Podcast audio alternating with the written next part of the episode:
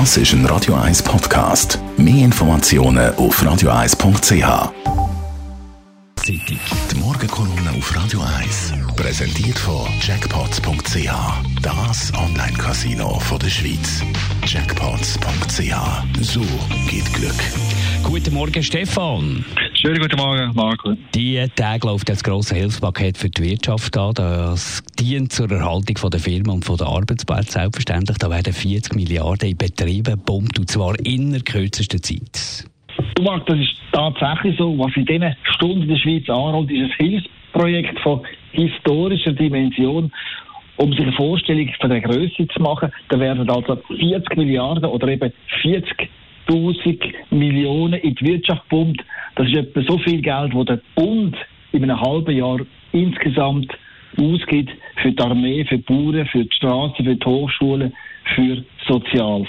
Das ist also eine gigantische Summe und die Folge wird sein, dass der Finanzminister Uli Maurer Ende Jahr tiefrote Zahlen wird ausweisen.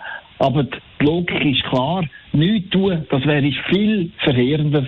Der Corona-Stress würde vielen Betrieben das Blut abdrehen und die Arbeitslosigkeit würde massiv ansteigen. In einer so einer Rettungsaktion stellt sich natürlich schnell die Frage, ob die Finanzierung von dem Megaprojekt früher oder später müssen, äh, die Steuern erhöht werden. Die Ökonomen vom Bund die geben dann die Warnung, weil der Staatshaushalt in einem Top-Zustand sei, braucht es nicht mehr Steuereinnahmen. Und wenn es anders wäre, dann müsste halt die Schuldenbremse gelockert werden.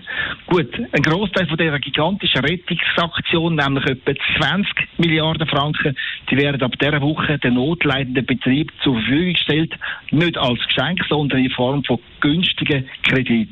Das ist dringend notwendig, denn gerade Reisebüro, Beizen, aber auch Kleidergeschäft oder Fitnesscenter, also alle, die haben müssen auf Befehl vom Bundesrat durchschliessen, können jetzt Geld vom Staat aufnehmen. Und die Millionen, ja Milliarden, die müssen ganz schnell in die Wirtschaft fließen, denn es gibt Rechnungen zu zahlen, zuvor ist natürlich die Löhne vom Personal.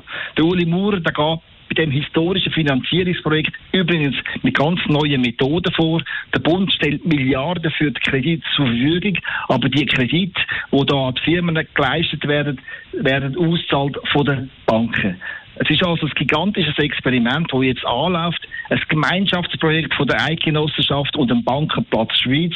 Und das ganz Besondere daran ist, es sind die beiden Grossbanken Credit Suisse und UBS gewesen, die zusammen mit der Zürcher Kantonalbank und der Raiffeisen vorgepresst sind und die Idee von dieser Partnerschaft der Muli Maurer schmackhaft gemacht haben.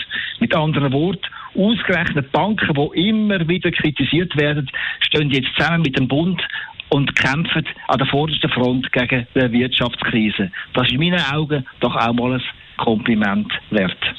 Danke vielmals, Stefan Barmettler. Seine Kolumne gibt es zum Nachlesen auf radio1.ch. Die Morgenkolumne auf Radio 1.